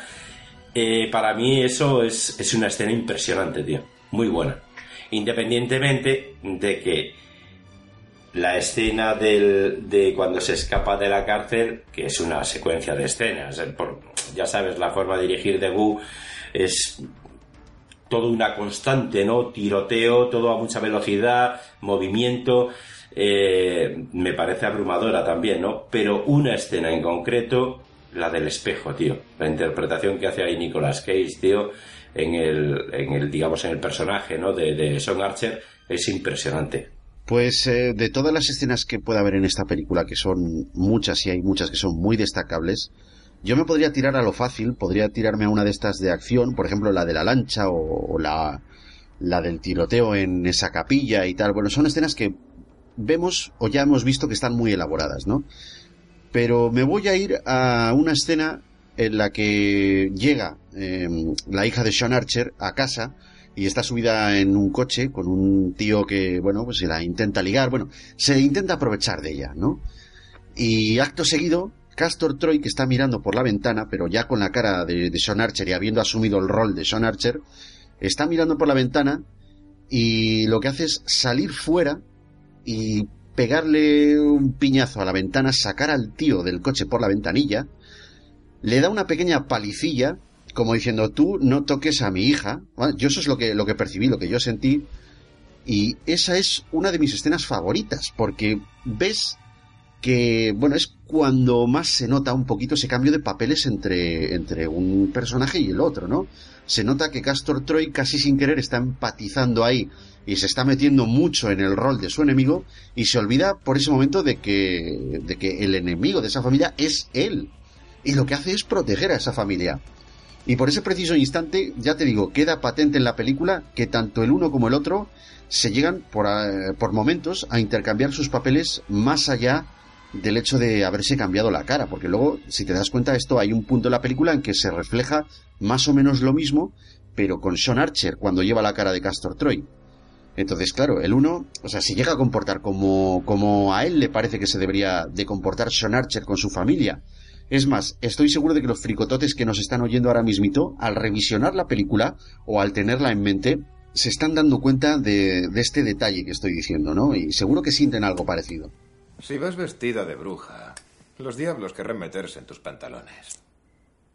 Muy típico. Un tío intenta violarme y la culpa es mía. Esta no eres tú. Te escondes tras la cara de otra persona. A propósito, ¿llevas protección? ¿Qué? ¿Te refieres a condones?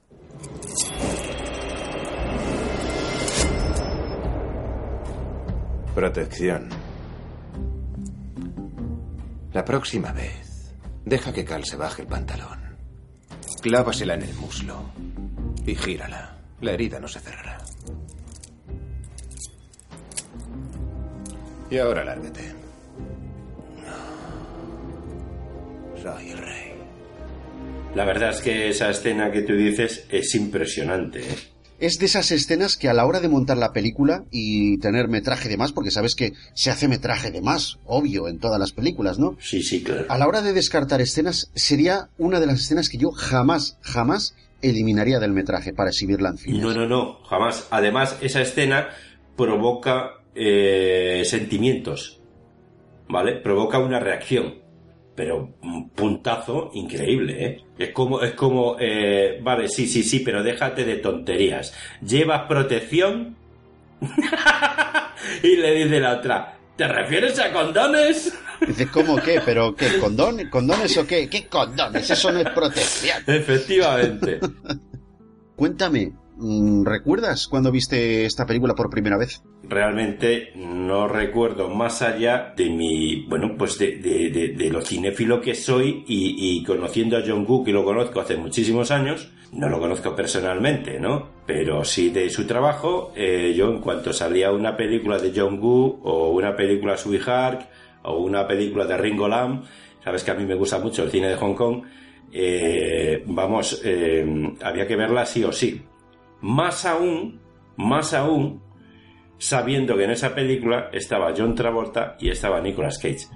Nada, eh, alquilé la película y la vimos por aquel entonces, o mi exmujer en este caso y yo.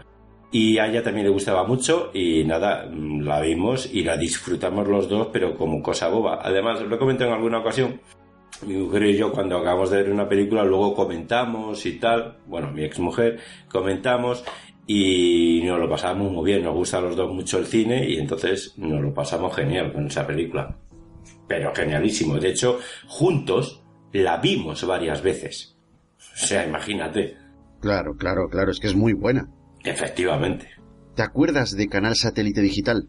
Claro. ¿Vale? Que es, era lo del Canal Plus, pero bueno, la- el paquete completo, la televisión de pago. Tú podías contratar Canal Plus y podías contratar Canal Satélite Digital, que tenías eh, muchos más, eh, muchos más canales. Era televisión por cable. Bueno, en 1998 mis abuelos tenían contratada, mm, pues, todo el paquete de, de canal satélite digital. Y en, en concreto había unos canales que eran los canales de taquilla, se llamaba así, que eran donde pasaban películas que eran de riguroso estreno en videoclubs o que ya estaban a la venta en VHS, pero que estaban calentitas, que acababan de salir o que estaban a puntito de salir. Tenías taquilla 1, taquilla 2 y tenías uno que era taquilla 0 y ahí te pasaban los trailers de las películas que iban a pasar por estas taquillas que eran de pago, o sea, tú tenías que pagar por, por esos pases. Pues en taquilla pasaban cara a cara, de forma ininterrumpida, las 24 horas del día, es decir, que terminaban todos los créditos y, todo lo de la película y otra vez volvían otra vez a emitir la película, ininterrumpidamente. Lo que uno hacía era comprar uno de esos pases, que costaban creo que unas 400 pesetas, más o menos, y te daban, te regalaban, no sé si uno o dos pases, ¿vale? Tú comprabas y, te, y tenías la posibilidad de ver uno o dos de esos pases. Entonces lo que yo hacía era grabar uno de ellos en una cinta virgen de VHS. Además, como la pasaban en formato panorámico, ¿vale? Que esto es a diferencia de las películas de VHS, originales con el formato. Aquí la pasaban en formato panorámico y una cosa que nadie hacía realmente, pero que Canal Satélite Digital empezó a implementar, era la posibilidad de elegir varias pistas de idiomas.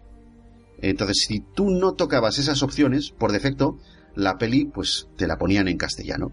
Pero recuerdo que una vez pues me puse con el mando a trastear, con el mando del descodificador, y puse a grabar la película y me fui a la cama a dormir, ¿vale? Cuando, cuando mis abuelos dejaban de ver la tele, pues yo antes de marcharme a dormir, cuando me quedaba ya a dormir, mis abuelos terminaban de ver la tele, entonces claro, yo me agenciaba el mando y antes de yo marcharme a la cama, ponía la película a grabar y me iba a dormir. Bueno, pues te puedes creer que tuve tan mala pata que dejé la película grabando en inglés.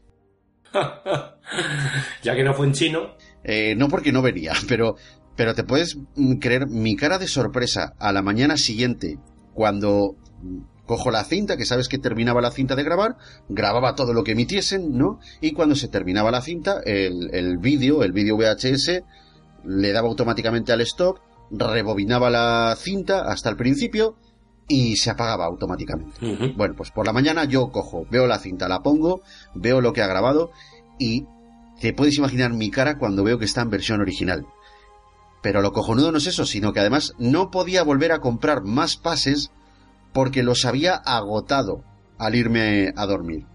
Había dejado taquilla funcionando, había agotado los pases y había grabado la película en versión original. Así que, en fin, pero bueno, por suerte salió poco después eh, una colección en los kioscos de estas de, de Touchstone Pictures una colección que salía en VHS y yo me compré los dos primeros fascículos en el kiosco. El primero era doble, que ya, bueno, esto ya te lo conté, que me entraron Armagedón y Starship Troopers. Y el segundo era cara a cara. Pero la Touchstone mm, editaba sus VHS en formato de 4 tercios, de modo que los planos de las escenas de cada película estaban recortados por los laterales para, para poder hacer esa ampliación de imagen y que ocupase la totalidad de la pantalla. Pues créeme que por aquel entonces yo ya me fijaba en esos detalles y no me gustaba nada. Porque yo quería tener todo, todo el fotograma, todo el fotograma en, en completo. Bueno, son tonterías y manías que tenemos los, los consumidores de, de cine. Pues nada, pocos años después me la compré en DVD, ya con su formato panorámico, y actualmente la tengo también en Blu-ray con ese formato panorámico, pues como debe de ser. Toda una aventura, ¿eh? Sí, es que yo soy muy sibaritas luego con las películas cuando me las compro y tal. Sí, sí, oye, son. Me fijo en esos detalles. Y bueno, oye, cuéntame. Imagínate que todavía hay alguien que nos está escuchando y que esta película no la ha visto, que es raro, ¿eh? Es raro porque estas películas creo que las ha visto todo el mundo. Pero a esa persona que no la haya visto, ¿cómo recomendarías que, la tiene que ver? Es una película de acción trepidante en la mayor parte de, de las escenas. Los mejores años de Nicolas Cage. Por supuesto, un John Travolta estupendo. Si bien he dicho todo el programa que no llega a la altura de Nicolas Cage, pero es estupendo. John Travolta siempre es estupendo. Y además una dirección de John Woo con palomas incluidas. Fantástica, tío. O sea, es una película de acción de los 90 que ha envejecido estupendamente. Que la ves ahora mismo y quizás te eche un poquito para atrás el tema ese que he comentado, de la, de la cara, de tal. Pero el resto de la película es fantástica. Un guion original, cuidado, que siempre nos quejamos de los de la originalidad que hay hoy en día. Bueno, pues es un guion muy original, ¿vale? Y, joder, es, una película cojonuda, una película de acción. Es que en cuanto empiezas a ver, nada más que empieza la película, ya te quedas.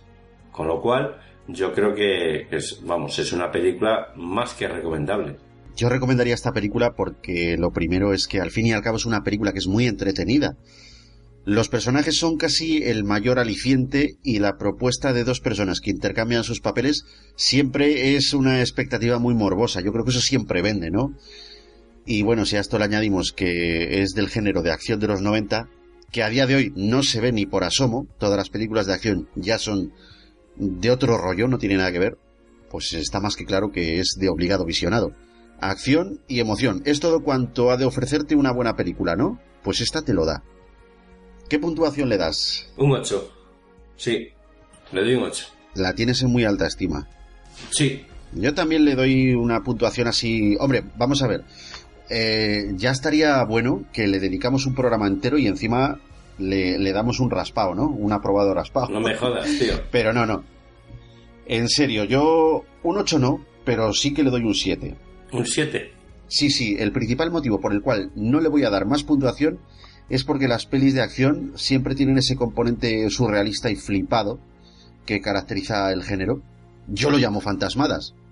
Y sé que muchos fricototes me van a decir que si Spider-Man, que si Superman, que si no se flipan, que si no hacen fantasmadas. Pues sí, claro que sí, es que son Superman y Spider-Man. No son soldados americanos, ni policías americanos super guays, ni otra cosa que se vaya más lejos de, de lo que van los, los meros seres humanos. Estas películas tiran de muchos clichés, como que los, los eh, random, los malos random, apuntan con sus armas a los protas, llueven cientos de balas, pero nadie les acierta. Y el que le da lo hace en el hombro, en la pierna, en algún punto que, no es vital. Yo me fijo mucho en esos tiroteos y es que ves salir chispas de, de barandillas y mogollón de objetos que tienen alrededor, pero al personaje clave a ese no le dan. Entonces me parece un poquito, pues eso, surrealista. Sin, sin, embargo, sí que la puntúo bastante a lo alto y por encima de lo que yo suelo valorar películas de este género, porque no es una película que tenga un guion plano, ¿vale? No es lo típico de, de no, mira, es que eh, mataron a tal y me voy a vengar, tal. No, y esta sí que es verdad que va un poquito más allá. Te ofrece buenas interpretaciones, escenas de, de familia, escenas familiares, dramas entre los personajes y cosas que te hacen comprender a cada uno. Por eso considero que esta película está por encima de la mayoría de las de su género. Y bueno, y, y por eso la puntúo con un 7, ni más ni menos.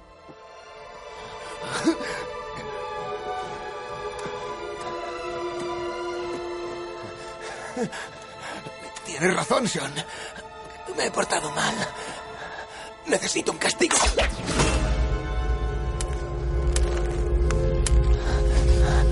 Pero recuerda, cada vez que te mires al espejo, solo verás mi cara. Pues nada, ha llegado esa recta final ¿no? de, de todos los programas y en este caso, como ya hemos cogido costumbre, vamos a leer algunos de los comentarios que nos habéis dejado por ahí.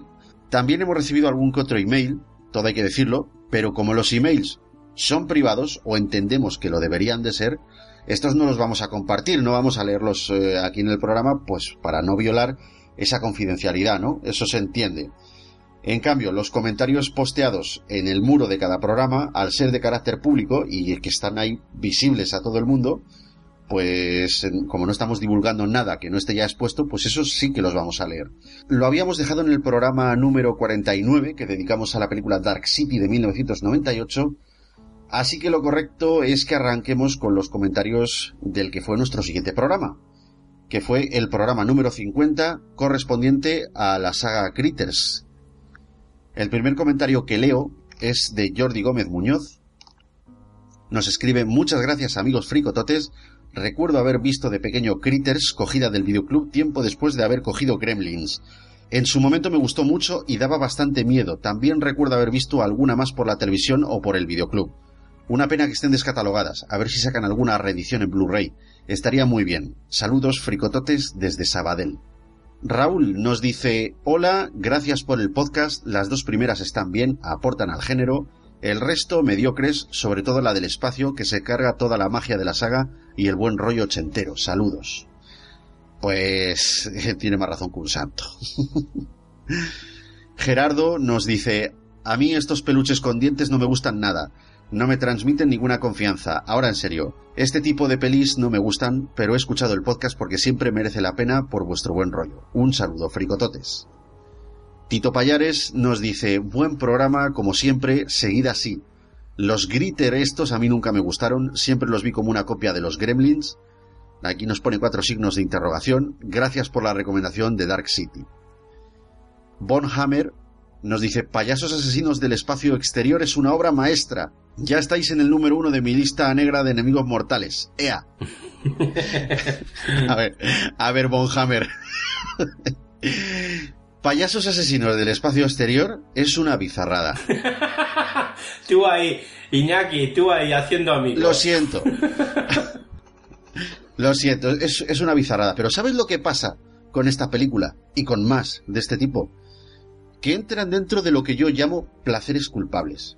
Porque tú sabes que es una bizarrada, pero cuando la pasan por calle 13 o algún canal de estos temáticos así, yo me quedo a verla como un tonto. Me quedo plasmado. así que es, un placer culpable. En fin, pasamos al programa número 51, que es la recopilación de tomas falsas, el volumen 3, donde Jordi Gómez Muñoz nos dice, ha sido muy divertido escuchar este especial de tomas falsas. Muchas gracias amigos fricototes. Estericienta91 nos dice, es maravilloso poder poneros cara. Me lo he pasado muy bien con vuestras tomas falsas, pero se nota que vosotros lo pasáis mejor. Te aseguramos, Estericienta, que nos lo pasamos muy bien. ¿En qué nos lo han notado, Estericienta? No sé. En fin, el último comentario es de Gerardo. Nos dice, ha sido muy divertido escuchar este especial de tomas falsas. Se me ha hecho cortísimo y aunque dijisteis en broma lo de añadir el sonido de la puerta al terminar el podcast, la verdad es que quedaría genial. Gracias por las risas y el buen rato. Un saludo. Pues en el próximo especial de tomas falsas voy a poner la puerta a cerrarse, hombre. Venga. Voy a poner el sonido de la puerta cerrándose. Voy, voy a poner un sonido. Voy a poner un sonido muy heavy de una puerta cerrándose. A ver qué pasa. A ver qué, cómo tiene eso de, de salida, ¿no? A ver si tiene buena acogida. Y pasamos al programa 52, dedicado a la película Origen de 2010 de Christopher Nolan, donde Sem Melero nos dice: Hola, fricototes. Tendré que volver a ver la película porque a mí en su día me gustó, pero no tanto como me esperaba. A lo mejor Tenía las expectativas demasiado elevadas ya que todas las películas de Nolan me encantan. A ver si con vuestras curiosidades y aclaraciones la consigo disfrutar algo más. Un abrazo fuerte y gracias por compartir. Pues ya verás como sí, Sembelero, ya verás como después de escucharnos ya aprecias algunos detalles que hacen que la película guste más. Tito Payares nos dice, Peliculón, sí señor, sois unos crack, esperando el día que habléis de Marvel. Oh, me gustaría decirle a Tito Payares, no te preocupes que estamos ya preparando un programa ahí mega fantástico de Marvel, pero no le vamos a engañar. Mm, Tito Payares, no estamos preparando ese programa, pero no porque no nos guste. Nos gustan las películas de Marvel, pero es que hablar de eso nos requeriría mm, mucho, mucho tiempo, ¿vale? Mucho tiempo, contar con alguien que realmente esté ilustrado en los cómics, en las películas y sobre todo hacer un repasito por, por todo este movimiento del, del mundo cinematográfico de Marvel hasta llegar a los Vengadores de hoy en día y es un mundo que se ha hecho en pocos años se ha hecho tan grande como lo puede ser a lo mejor el de Star Wars. No sé tú qué opinarás, Luis. Sí, yo creo que sí. Se ha hecho extraordinariamente grande y precisamente por eso creo que, que nos viene muy grande hablar de esto. De hecho, creo que ahora mismo se podría decir que incluso es, es impresionante el proyecto que han creado. Independientemente que luego nos gusten unas películas o nos gusten otras. Pero el universo que han creado, ese proyecto ha sido inmenso, ¿eh? Necesitaríamos... uf, muchas horas. Muchos programas. Muchas horas, muchos programas. De hecho, podría ser prácticamente otro podcast para hablar solo de Marvel. Y desglosar todas las películas y cómo están interconectadas. Sí, sí. Es mucho curro. Yo realmente ahora mismo es que es- la fricoteca funciona gracias a Luis y gracias a mí. Y mm, no es, no es porque no nos guste, es que creo que no vamos a dar abasto para poder hacerle un programa como se merece. Ya nos cuesta ahora, hijo mío. sí, sí, sí, sí, sí.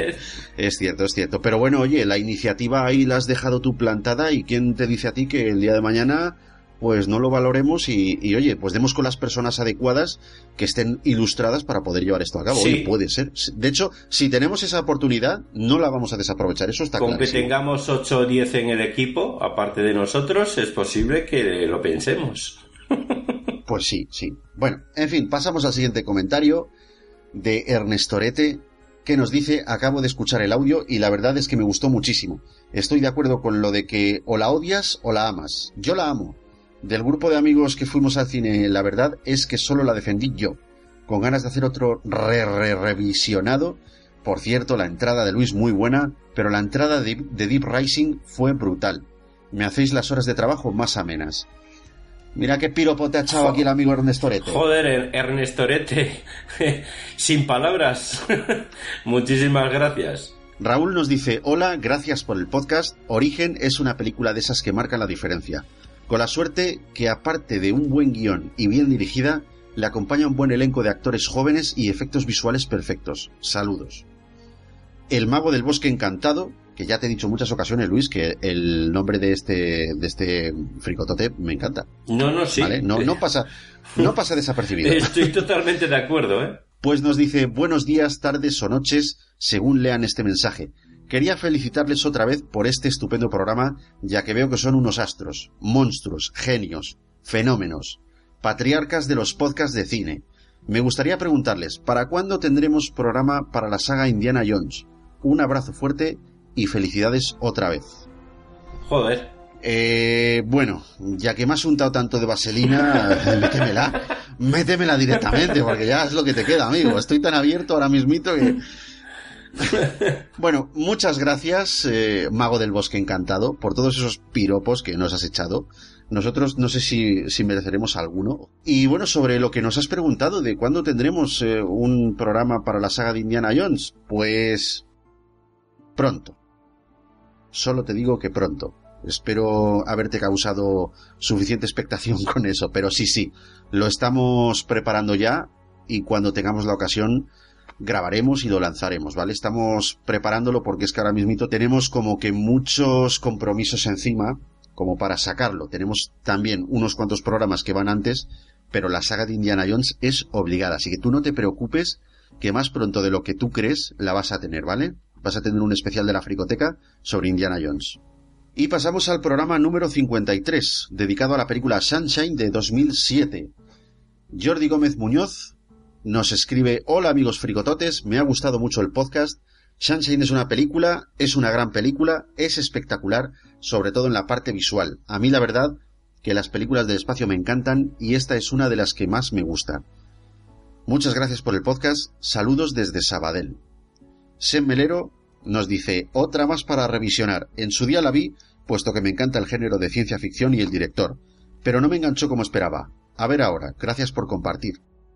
Estericienta91 nos escribe, hola fricototes, habéis hecho un programa brutal. Es cierto que la película está poco valorada en conceptos generales, pero a quien le guste sabrá apreciar ese análisis que le dedicáis en el programa. Sobre el comentario que os hice en el especial de Navidad preguntando para cuándo haríais un especial de The Dark Knight, la trilogía de Nolan, que conste que no se estaba haciendo una petición, lo digo por si se ha interpretado así.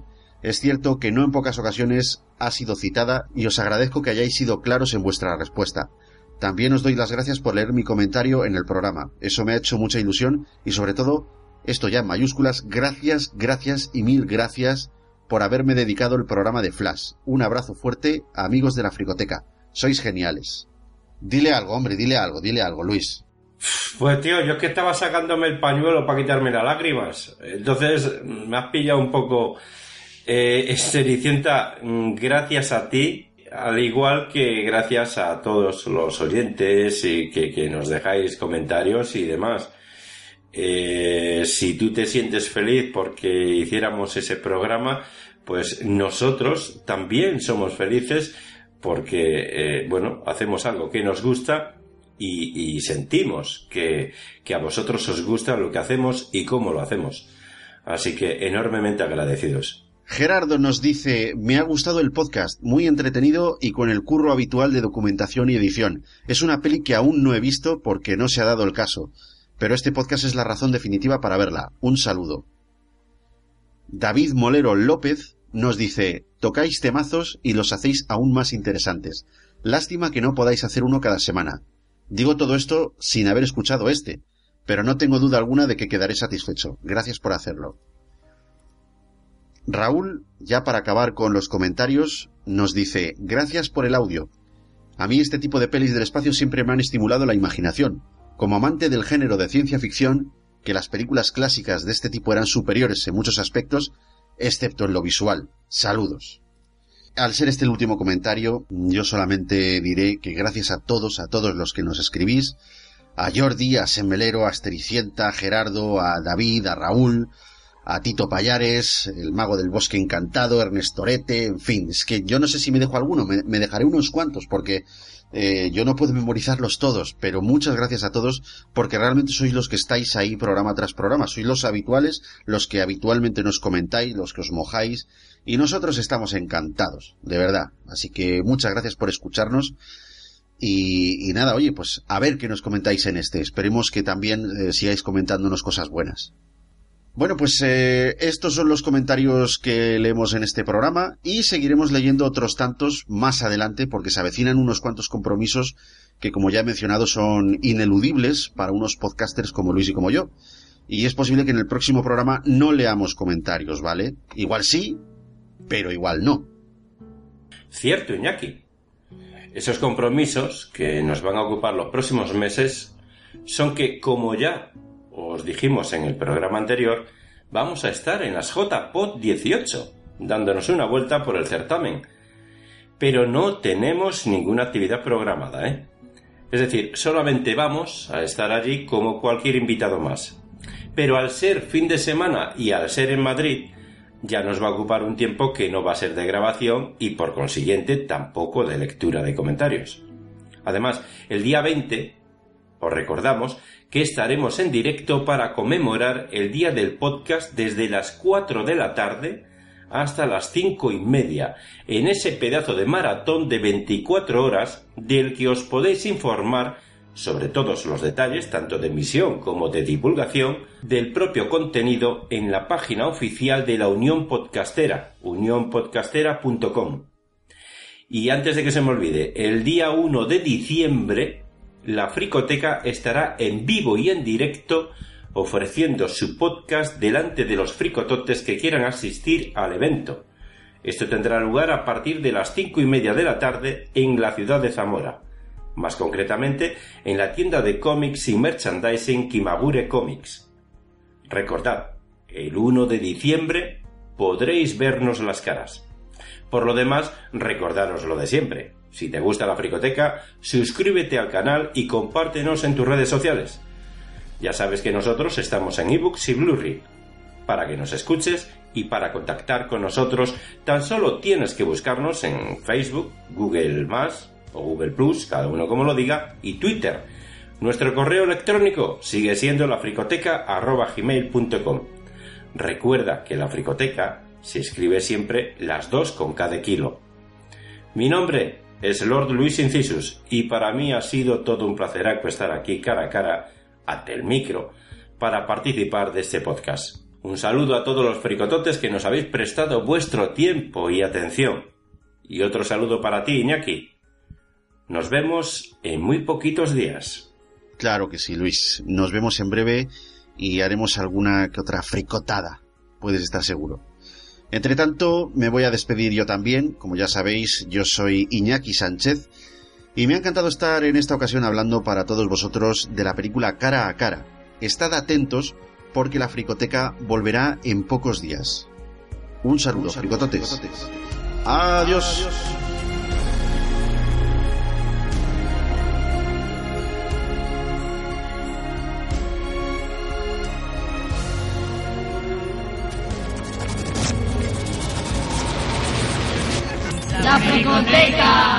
También disponible en supositorios. Su mal uso puede provocar amputaciones. Consulta a tu psicólogo antes de escucharlo.